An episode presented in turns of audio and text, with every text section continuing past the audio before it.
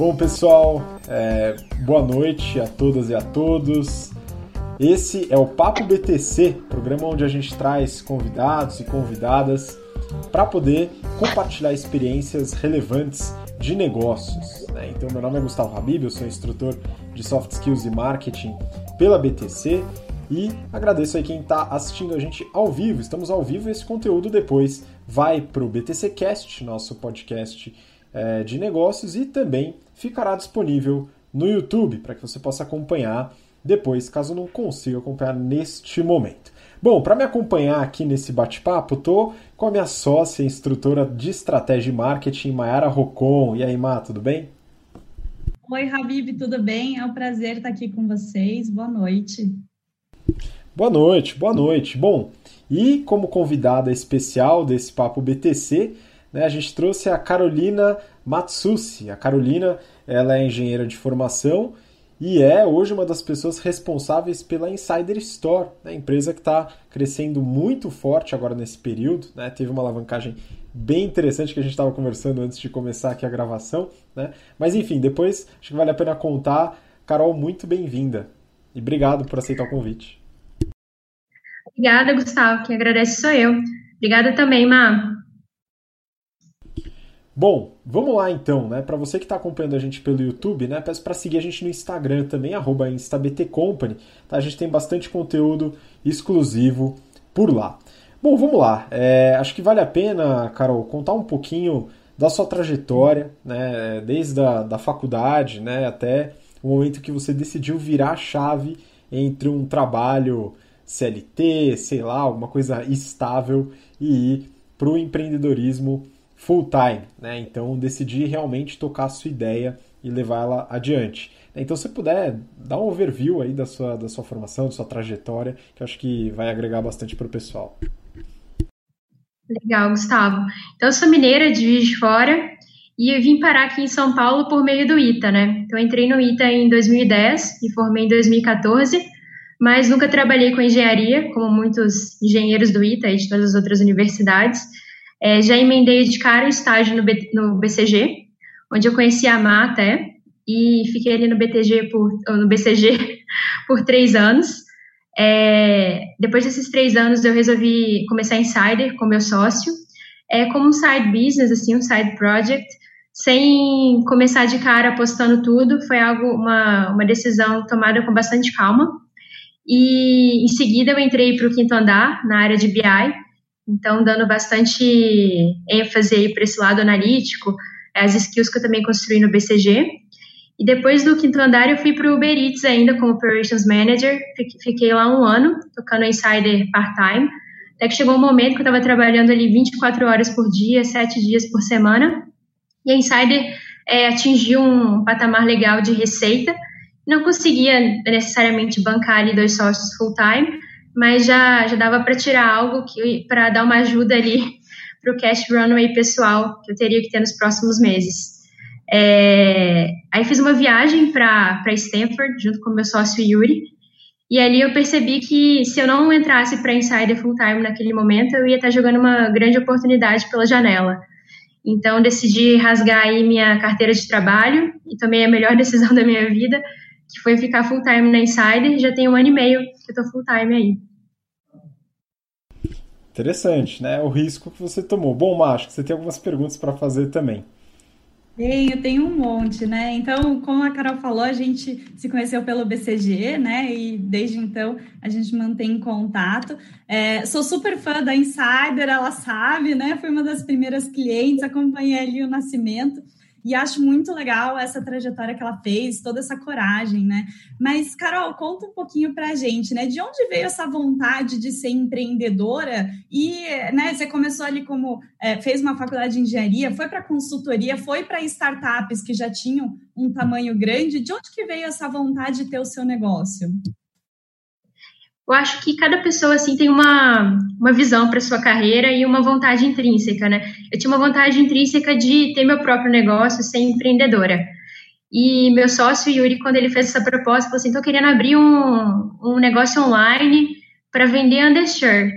Parecia uma ideia assim meio esquisita, um produto muito nichado, mas eu falei assim: você é sua sócia, vamos lá, vamos começar. É, então, acho assim que todo mundo que abre um negócio tem essa coisa assim dentro que uma hora dá vazão. E eu sou uma pessoa conservadora até, me considero.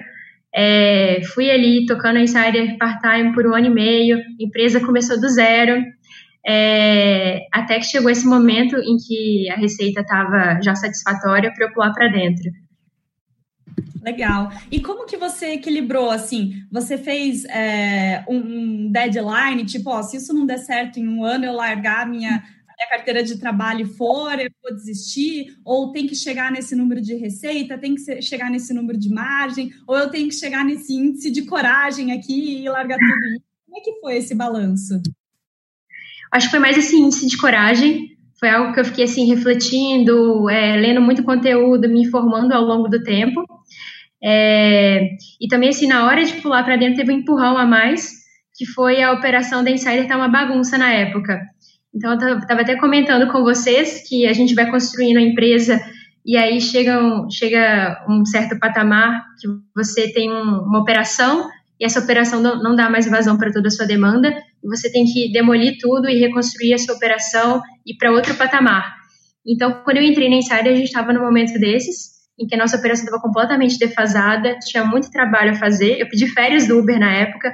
Falei assim: eu preciso de umas, de umas férias para resolver o problema da minha empresa. Todo mundo sabia que eu era part-time. E aí eu voltei e falei para o meu chefe: tá, eu vou ter que sair. então a Insider meio que me sugou.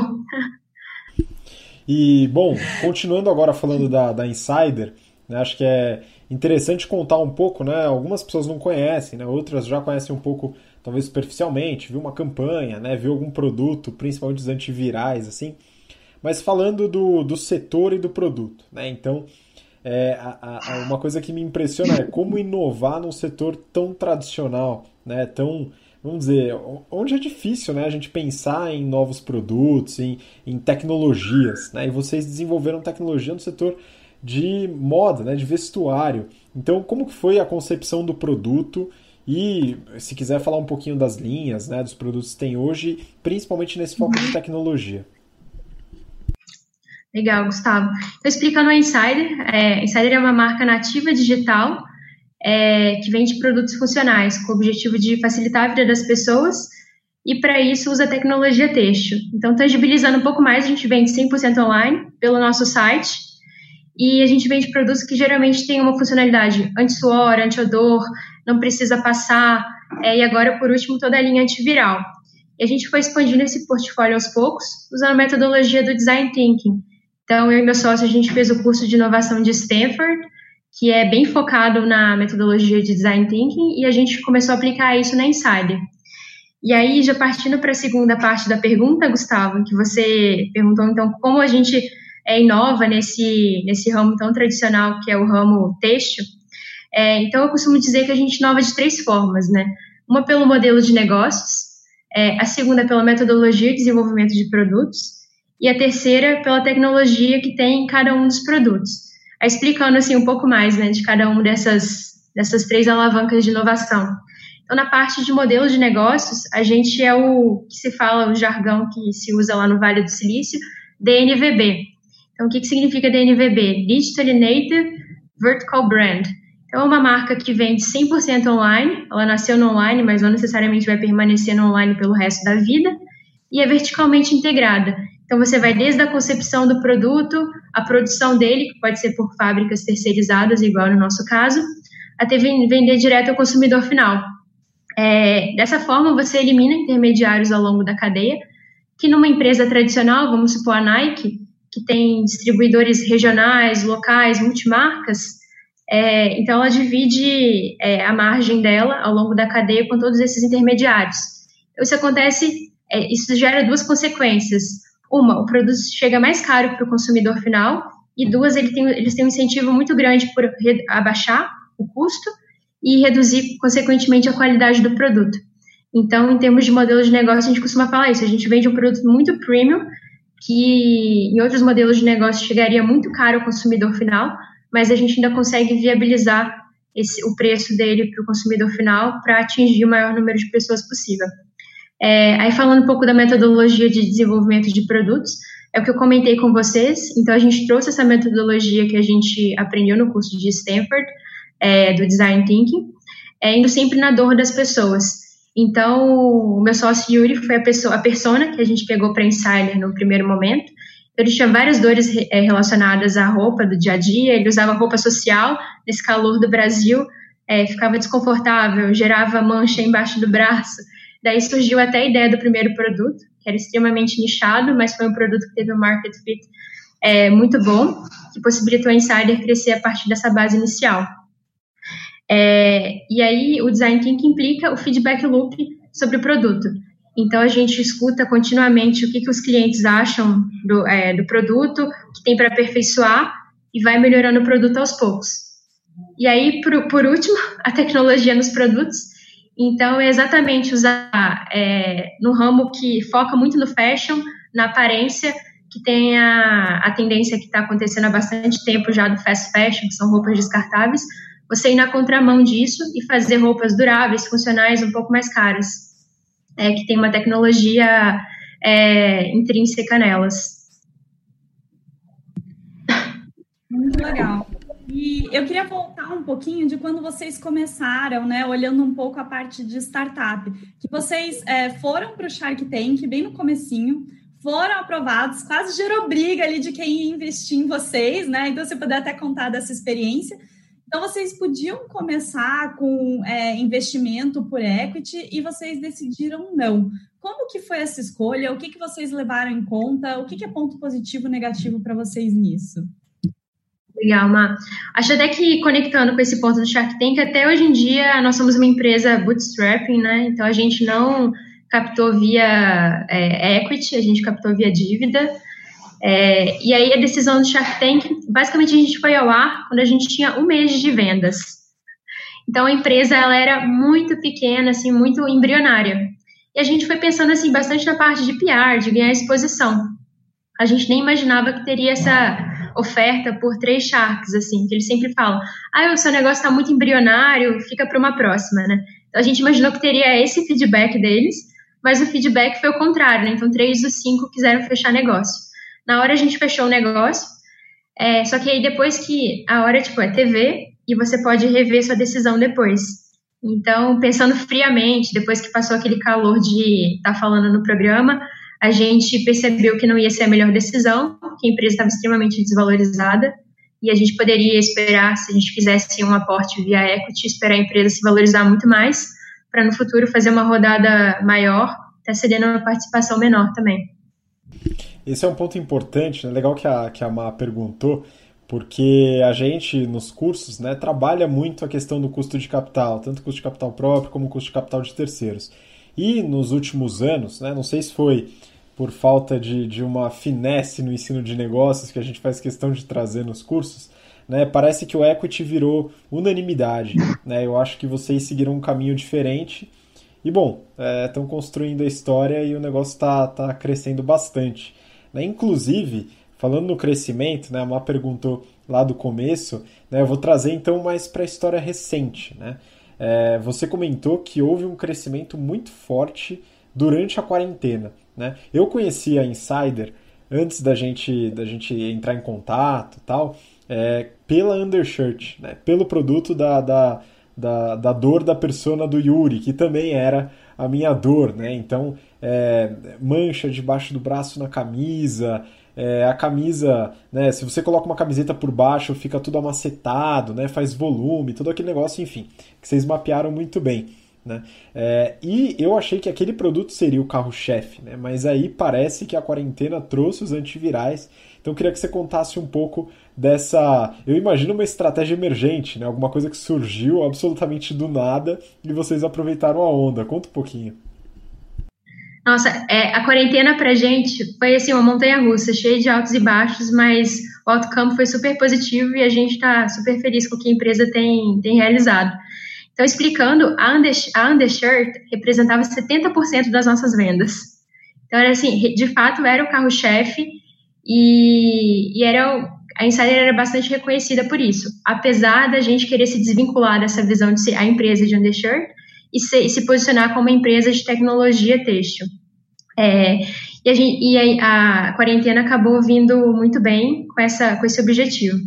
Então, logo quando começou a primeira semana de quarentena, as pessoas não vão trabalhar, as pessoas não precisam usar roupa social, não precisam usar undershirt. As vendas foram assim para um patamar de 10, 20% do que a gente fazia antes. Então, assim, a gente ficou completamente arrasado, mas a empresa é alavancada, não tem dinheiro de investidor, e a gente falou assim, a gente vai ter que dar um jeito de manter pelo menos o patamar de vendas. E a gente tinha outros produtos no portfólio, que eram as cuecas, as camisetas básicas, e falou assim, vamos empacotar isso num kit home office e vamos fazer marketing do kit home office. Isso deu uma super alavancada nesses produtos, que também tem tecnologia têxtil, e a gente, só que assim, a gente manteve o patamar de vendas é, diante da quarentena, né? Em, em, paralelo, a gente tem um parceiro de nanotecnologia que faz a nanotecnologia é, antibacteriana para gente, que a gente usa na linha de underwear, é, que a gente já tinha mapeado que eles estavam fazendo esse desenvolvimento também do, da nanotecnologia antiviral. A gente estava esperando as certificações por parte deles. Assim que essas certificações é, saíram, é, foi tipo uma, uma, um interesse mútuo na gente fechar com eles o mais rápido possível. A gente via que existia uma demanda latente da população por esse é, produto que ainda era inédito e até uma certa desconfiança, porque é algo que não é dito, que não existe hoje em dia, então a gente ia ser o primeiro.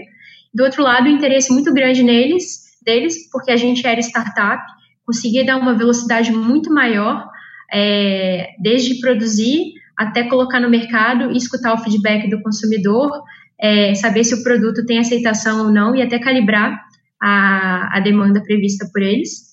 Então, assim que o produto foi lançado por eles, a gente já deu vazão na nossa produção, a gente já tinha expertise para aplicar essa nanotecnologia, e aí o produto arrebentou, assim, foi um super sucesso. Excelente. Bom, eu queria trazer uma pergunta do público aqui. Márcia, quer fazer uma pergunta?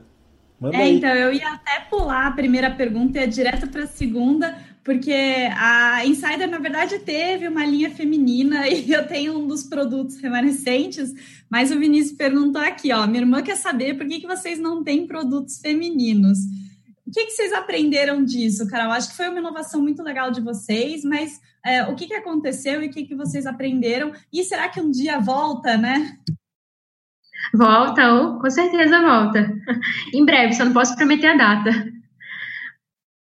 Mas contando assim um pouco mais do que a gente aprendeu, então a, decisão de manter o foco no masculino foi uma decisão assim extremamente fria e calculada, de basicamente querer simplificar o portfólio, ter o portfólio mais enxuto possível para não comprometer caixa.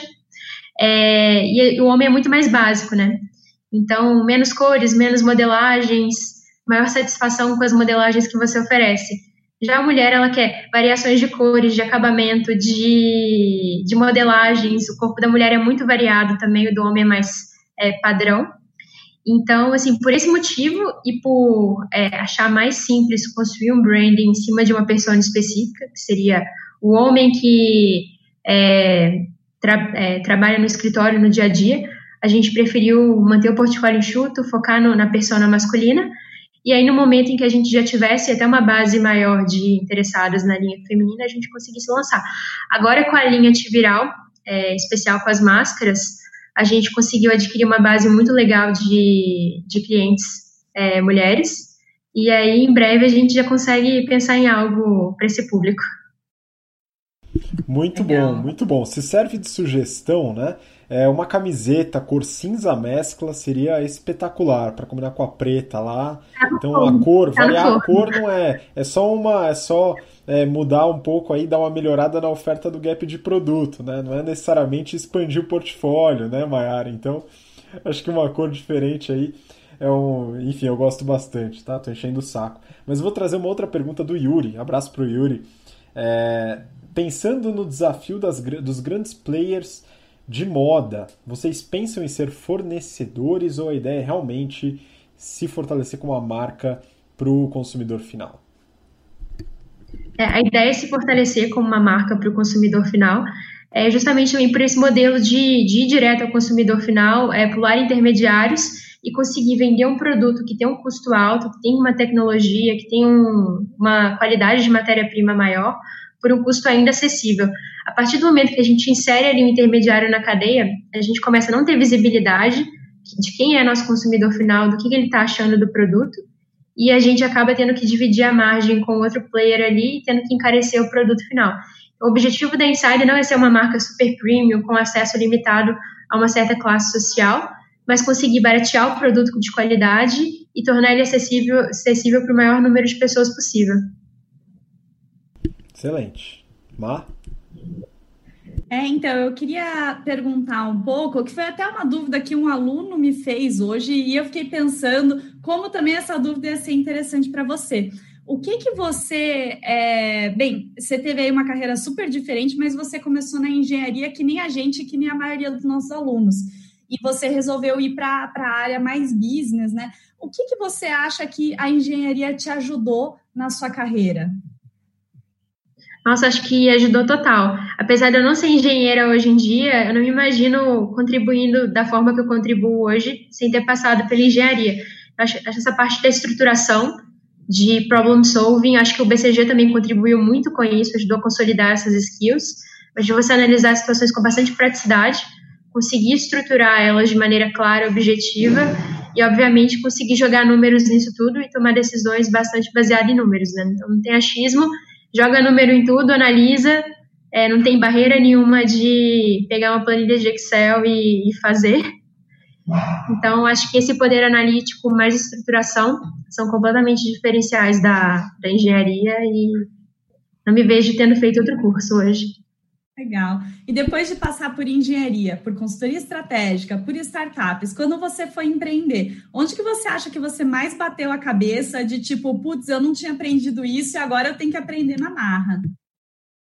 Nossa, ótima pergunta, Má. Eu acho que foi gestão de pessoas, viu? E de pessoas muito diferentes. Então, quando você é empreendedor e você é o co-founder, você tem que lidar com tantos times né, multidisciplinares e cada um tem uma skill tão diferente, veio de um background tão diferente, você tem que conseguir é, se comunicar com todos eles, entender o pensamento de todos eles e navegar por todas essas áreas, juntar as peças do quebra-cabeça, trazer elementos de fora é, de forma fácil e, ao mesmo tempo, inovadora para o time, né? Bom, tem uma pergunta aqui, né? Tem um comentário muito legal aqui. Vê, Taquil, que aula de produto. E eu também acho, hein, Carol? Muito obrigado por ah, compartilhar legal. essa experiência. Né? Eu, particularmente, é uma das partes aí do marketing que a gente trabalha que eu gosto mais, né? Mas vamos lá, falando de produto, né? Vocês entraram nos antivirais agora, estratégia emergente, que a Mayara conhece bastante lá em estratégia, é, mas nos antivirais tem a questão da credibilidade. Então é muito possível, né, e já aconteceu, de algumas pessoas desconfiarem. Como assim? Máscara antiviral, camiseta antiviral, né? Vocês estão falando que mata vírus, que mata corona, tal, todo aquele negócio. Então, como que vocês é, garantem a credibilidade desse produto e convencem as pessoas de que isso não é da boca para fora e não é só um marketing de guerrilha é, baseado em informações falsas ou mal interpretadas. Legal, Gustavo. Acho que por ser pioneiros também a gente sofreu tudo que talvez outros players que, que lancem de agora para frente não vão sofrer, né? Que é por ser o primeiro, por ser uma, uma marca ainda desconhecida de muitas pessoas, é, você ir lançar um produto que promete tanto e que faz tanta diferença até no contexto atual. Então, para a gente é, estabelecer credibilidade, foi essencial a gente dar, é, dar transparência sobre os testes realizados, foram realizados pela Unicamp é, em conformidade com uma norma internacional que regulamenta a atividade antiviral em tecidos, é, trazer a, a, a, virologista responsável pelo laboratório para falar para o nosso público. Então, tudo isso foi essencial para estabelecer credibilidade. E, por último, também, na parte de marketing, o PR deu, deu bastante ajuda. Então, a gente conseguiu aí bastante, bastante pauta em veículos tradicionais, como Globo, SBT, é, Band também, é, em rádios, é, publicações também em meios digitais. Então, acaba assim que no primeiro momento você se, se ampara nos seus laudos técnicos, mas no segundo momento a mídia dá, dá essa chancela também de que é real, é, pode confiar, tem credibilidade. Muito boa. Tem uma pergunta aqui do Irving que volta um pouco da sua carreira, né? Depois de passar por toda essa jornada com a empreendedora, se você pudesse voltar no tempo, o que você faria de diferente? Nossa, pergunta difícil, hein? É, eu não me arrependo de ter entrado na Insider no momento em que eu entrei. Eu acho assim que todas as experiências que eu tive de BCG, de quinto andar, de, de Uber, Eats, contribuíram bastante para ser a profissional que eu sou hoje. Então foram diferentes momentos de empresa com diferentes aprendizados e obviamente eu levei um network enorme de cada um desses lugares. Então, de agora para frente, antes assim, eu, eu contatava essas pessoas mais para pedir um conselho, trocar uma ideia sobre um assunto específico que estava pegando na Insider. De agora para frente também esse networking acaba virando possibilidades de contratação, né?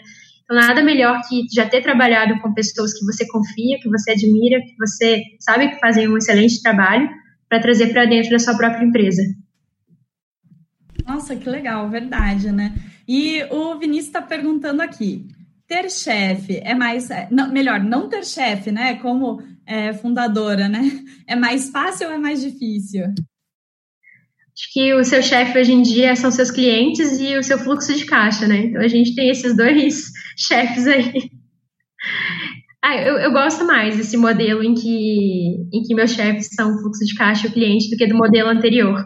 Mas, assim, eu sempre tive um ótimo relacionamento também com os meus chefes. Eu acho que no momento em que eles foram meus chefes, eles agregaram imensamente para eu ser quem eu ser a profissional que eu sou hoje. Então, acho que cada coisa tem seu momento, né? E na minha trajetória, assim, fazendo retrospective thinking, que tudo é maravilhoso no passado, eu acredito que de fato foi, assim, não tem nenhum arrependimento ou, ou crítica, não. Bom, Carol, agora o papel se inverteu, né? Então, falando, continuando no papo de gestão, né? Agora você tem um time aí de 70 pessoas, né? Só na equipe, aí tem todos os outros, é, enfim, fornecedores, enfim, de fora, mas dentro da equipe são 70, né? Você tinha comentado antes da gente começar aqui, 40% é, em escritório, 60% na operação, mais ou menos, né? E os desafios uhum. da gestão, tanto numa equipe de crescimento acelerado, como também no aspecto de gestão à distância? Muito, muito legal, muito interessante. É super desafiador. Então, aqui na Insider, a gente sempre usava a metodologia dos OKRs, é estabelecer as metas do quarter, é, garantir que todo mundo está alinhado, e a gente sempre faz os daily meetings por área. Então, isso garante bastante assim, um alinhamento dentro de cada time e uma vez por semana a gente faz também os weekly meetings, né? Que é pegar o. Agora virou bi-weekly meeting, com o time tão gigante desse jeito com tantas áreas, é, para todos os times se alinharem entre si. E aí, dentro dessas dailies, a gente faz o tracking constante dos OKRs para garantir que no final do quarto você não tem nenhuma surpresa desagradável, desagradável de, meu Deus, não olhei esse OKR. Ou então, nossa, fiquei longe de bater esse OKR. Se você é, tem um tracking diário, constante deles, é muito mais fácil bater a meta, né? Com certeza. Bom, certeza. tem uma pergunta aqui que eu queria trazer, do Caio Viana, né? É, ele tem o mesmo sonho de empreender. Aí. Né? Oi? tá fazendo os passos da Carol, ele. Muito pois legal é, a pergunta. Ele falou que tem o mesmo sonho de empreender, né? E agora está entrando no mercado de consultoria estratégica. Né? Ele gostaria de saber qual foi o maior ensinamento que a carreira em consultoria te levou para Insider? É, você conseguiu trazer para Insider? Nossa, muito legal. Acho que a parte de problem solving, de entender rapidamente o que está acontecendo e colocar uma estrutura em cima e resolver o problema. E para mim, que eu vim de um background de, de engenharia, eu era uma pessoa muito tímida, é, essa, essas skills de falar em público, de fazer uma apresentação, de se apresentar, é, foram extremamente importantes para mim também. Então, assim, eu considero que esses dois lados, é, consultoria se ensina bastante também slide writing, a gente fala, ah, tal sócio é muito chato, fica implicando com o detalhe do detalhe, mas hoje em dia na Insider quem tem que fazer qualquer apresentação sou eu. Então, eu acho que essa skill também hoje em dia me vale muito. Ai, que legal. E comparando, Carol, é, porque às vezes na consultoria eu pensava assim, pô, cada semana parece que eu tenho que mudar o meu plano do que eu vou fazer. E aí eu fui um pouco mais para a indústria, pare, parecia que esse plano durava um mês, assim, né? Mesmo na área de estratégia, tinha menos frio na barriga ali. Como que você compararia isso com a sua empresa, principalmente quando ela está mais embrionária ali? Nossa, é a mudança constante de planos, viu? então, eu comentei que a gente faz as daily meetings em que a gente faz o tracking diário dos OKRs. Quando a gente vê ali que tem algum OKR que não está correspondendo, o negócio tá, ou está fugindo do controle, a gente fala assim, do jeito que está, não pode ficar. Vamos fazer uma ação agora, esquece o plano anterior, o plano anterior não está funcionando, vamos criar um novo plano. E aí é esse caos, correria, é uma correria organizada, né? Se a gente tem esse North Star, que é o, o OKR, eu acho que tudo a partir dali fica bem mais simples e explicável, né? Por que, que as, as, as ideias mudam muito. Eu acho que o mais importante de tudo é cada pessoa ter ownership e autonomia também. Então, eu e Yuri, a gente está sempre olhando bastante os OKRs, é, dando um guidance geral, mas o mais importante é que cada, cada um seja de fato dono ali da sua meta, da sua área, e, e a decisão seja mais dele para a gente do que da gente para ele, né? Então não é uma ordem, é um consenso que a gente tem ali. Legal. Tiveram duas perguntas aqui que eu vou até juntar, é, querendo olhar esse, é, né, querendo ter essa sua visão inovadora, né? Pensando em outros setores tradicionais, o que que a gente podia é, achar diferencial no futuro? E uma outra pergunta aqui também de é, em qual setor você focaria para boas oportunidades de negócio, se você chegasse no mercado hoje? Então, onde que você imagina que tem outros white spaces aí de inovação? Nossa, que pergunta difícil, hein?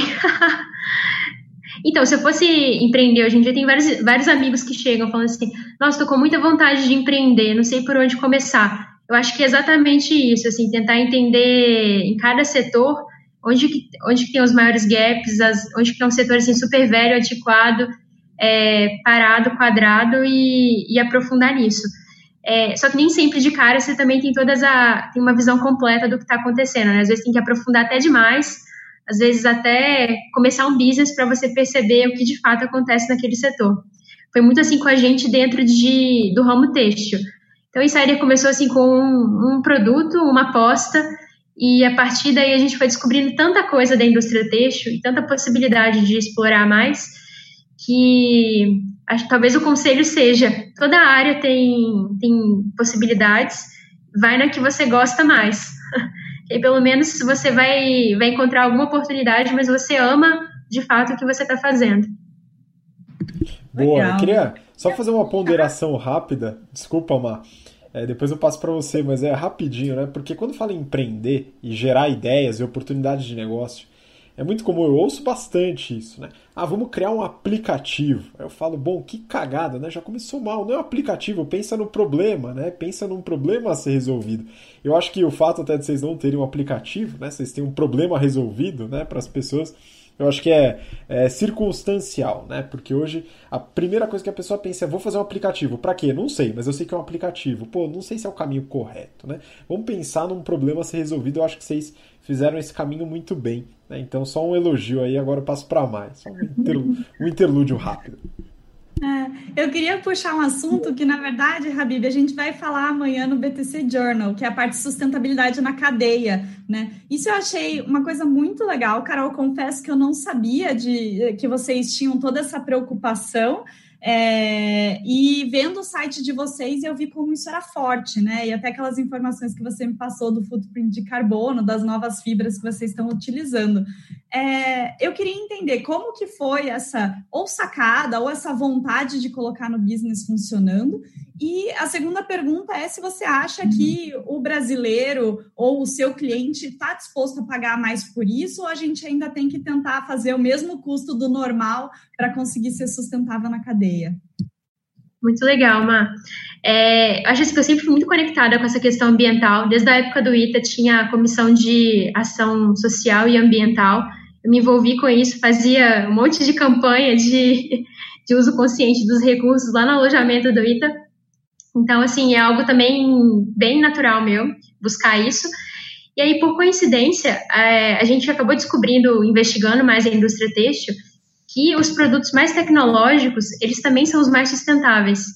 E como eles foram desenvolvidos muito recentemente, em que a preocupação com sustentabilidade foi maior, é, acaba que eles são mais funcionais e mais sustentáveis. Então, o tecido que a gente mais usa hoje em dia, ele tem origem austríaca. É uma fibra de origem austríaca que vem de, da celulose de árvores de reflorestamento da Áustria. Elas vêm para o Brasil, é, se transformam em fio aqui e em tecido. E a fábrica que faz esse tecido é uma das fábricas brasileiras também referência em, em reuso de água, em uso consciente de energia, em ser super preocupada com, com questões ambientais. Então acaba assim que vira uma, uma cadeia do bem assim de empresas focadas no, essa, nessa preocupação ambiental, em fazer produtos de qualidade superior. E aí a gente se plugou nessa cadeia e conseguiu dar vazão a esses produtos de qualidade superior, é, vendendo bastante a parte da funcionalidade. Então, outros clientes dessa fábrica não falam nada de funcionalidade e só vendem o fashion. Então, para eles é muito mais difícil justificar esse, esse price premium da sustentabilidade só vendendo fashion. Para a gente fica mais simples. E aí vem junto, o preço mais alto é pela qualidade, é também pela sustentabilidade, é, mas é algo que a gente é, paga e está conectado, né? Não tem como desvincular uma coisa da outra e nem a gente quer que isso aconteça. E o nosso cliente ele está mais disposto a, a, pagar um preço mais alto, olhando basicamente a parte da funcionalidade. É, a, a, sustentabilidade vem como um plus para a maioria das pessoas hoje em dia, infelizmente, mas é uma tendência que está crescendo também, não ser mais um plus, e ser um critério de, de, de escolha, de fato. Muito bom, muito bom. Tá de acordo com o que a gente falou, né, Má? No episódio, interessante isso.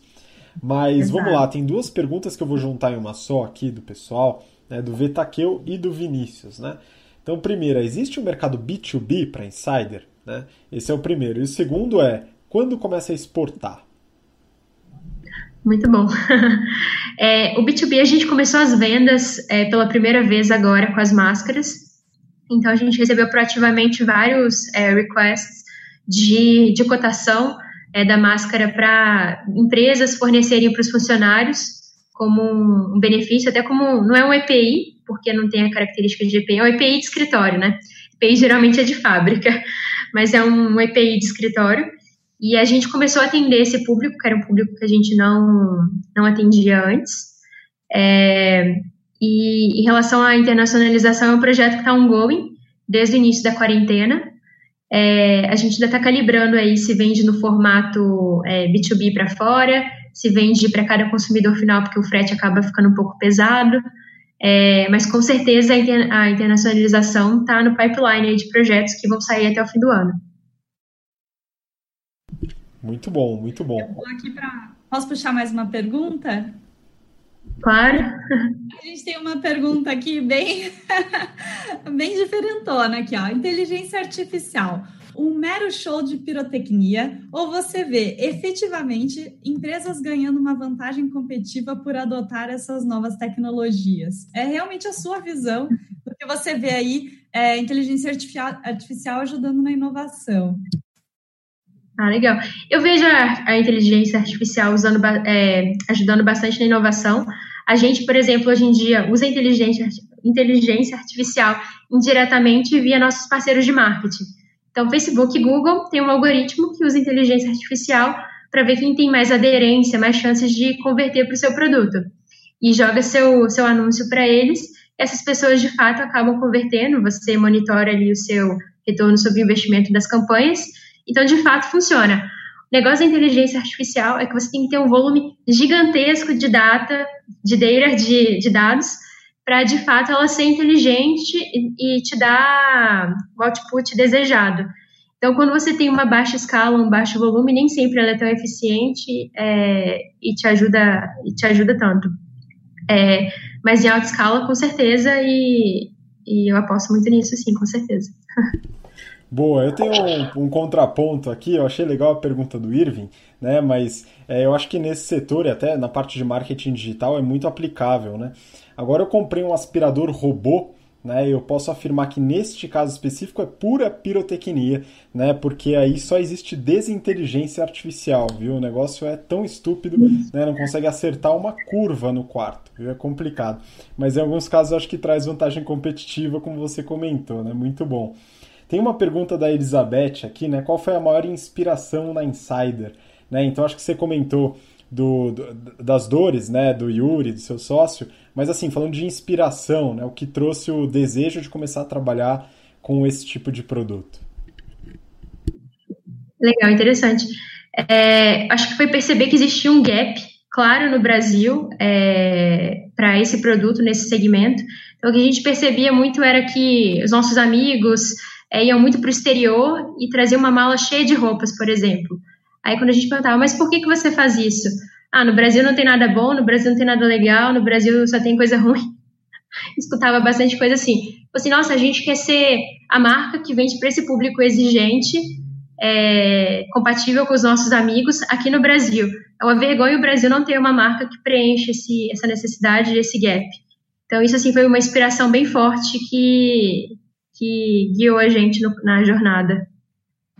Legal. Ainda dentro assim do que inspirou vocês, é, eu, uh, eu imagino que vocês mudaram já várias vezes a parte de packaging também, pensando na experiência do usuário. Conta um pouquinho como foi isso, assim, o que que inspira o usuário além do produto no dia a dia? O que que faz esse relacionamento com a Insider?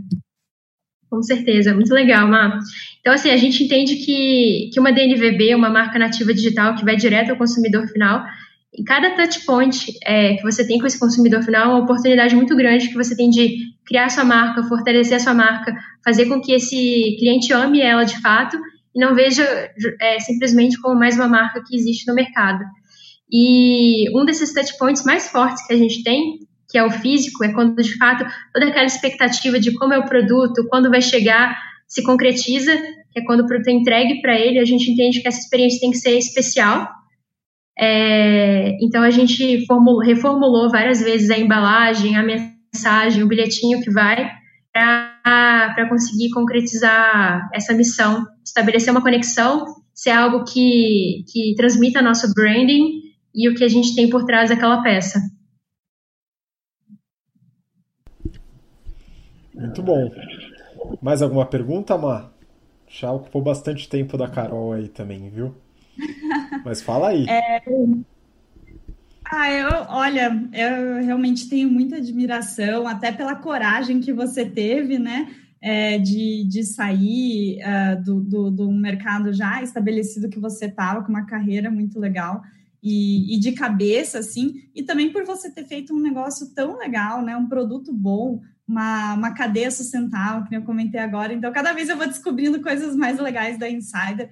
Eu acho que é, eu queria mesmo falar parabéns de verdade, muito, muito legal. E também fico super feliz de vocês é, serem nossos parceiros, né, como o BTC também. Então, eu fico muito feliz. Obrigada por estar aqui com a gente e parabéns por toda a trajetória que você fez. Legal, gente. Eu que agradeço é, nossa parceria, que foi, começou recentemente, mas super positiva é, todo o trabalho que vocês realizam. É, escuto todas as semanas o, o PTC Cast, sou super fã também. A Mar já conheço aí há bastante tempo, a gente sempre se fala. Muito, muito orgulho de você ser uma das primeiras clientes aí. E a Insider está assim, com vagas abertas também. Pessoal do BTC que faz o curso, que tiver interesse em se juntar à Insider, ajudar a gente a tocar todos esses projetos que estão aí no pipeline, e tantos outros que tem por vir. Então, até em termos de portfólio de produtos, a gente sempre tenta deixar cada produto mais redondo possível antes de ir para o próximo, né? Então, você vira um one-stop shop em que nada é, é muito legal. É melhor trabalhar o portfólio aos poucos e a gente tem aí um, um pipeline enorme de lançamento de produtos e todos eles têm que ser extremamente é, bem pensados e bem aceitos pelo consumidor final além dos projetos paralelos de internacionalização, vendas B2B é, e tudo mais. Então, tem trabalho que não falta por aqui. Eu queria aproveitar então que você falou nisso, eu estava pensando, eu estava na ponta da língua e você falou, Carol. Para a última pergunta, né? Você pode abrir algum novo produto que está no pipeline, o próximo que vai sair, não? Pergunta complicada, hein? Geralmente é um. A gente tenta não divulgar é, manter sigilo sobre isso, mas tem algo assim que é bem óbvio que está por vir, que está para lançar ainda esse ano. É, acho que não tem por que esconder, né? Então vou revelar. São as meias. Muito bom, quero então, conhecer gente... esse produto. Eu acho que eu tenho todos já, então vamos ver mais um aí, produto de vocês. Mas, Carol, eu queria agradecer muito esse tempo, todas essas informações, essa aula que o pessoal comentou aqui, o pessoal gostou bastante, manda mensagem no chat. Então, muito obrigado, Carol, pelo seu tempo e pela experiência compartilhada. Obrigada a você, gente. Muito obrigada mesmo, pessoal de casa também. Valeu aí pela audiência. Obrigada, obrigada, Habib. Boa noite. Obrigado, Boa noite. Carol. É, obrigado você que acompanhou a gente até agora, né, na live, que participou, né? A gente vai provavelmente em breve, né, fazer mais umas lives, trazer mais um pessoal com boas experiências como a Carol trouxe aqui pra gente, né? Então fica atento aos conteúdos da BTC, segue a gente no Instagram também, instabtcompany e continua acompanhando aqui no YouTube ou no BTCcast. Um grande abraço e a gente se vê na próxima. Tchau, tchau, até lá.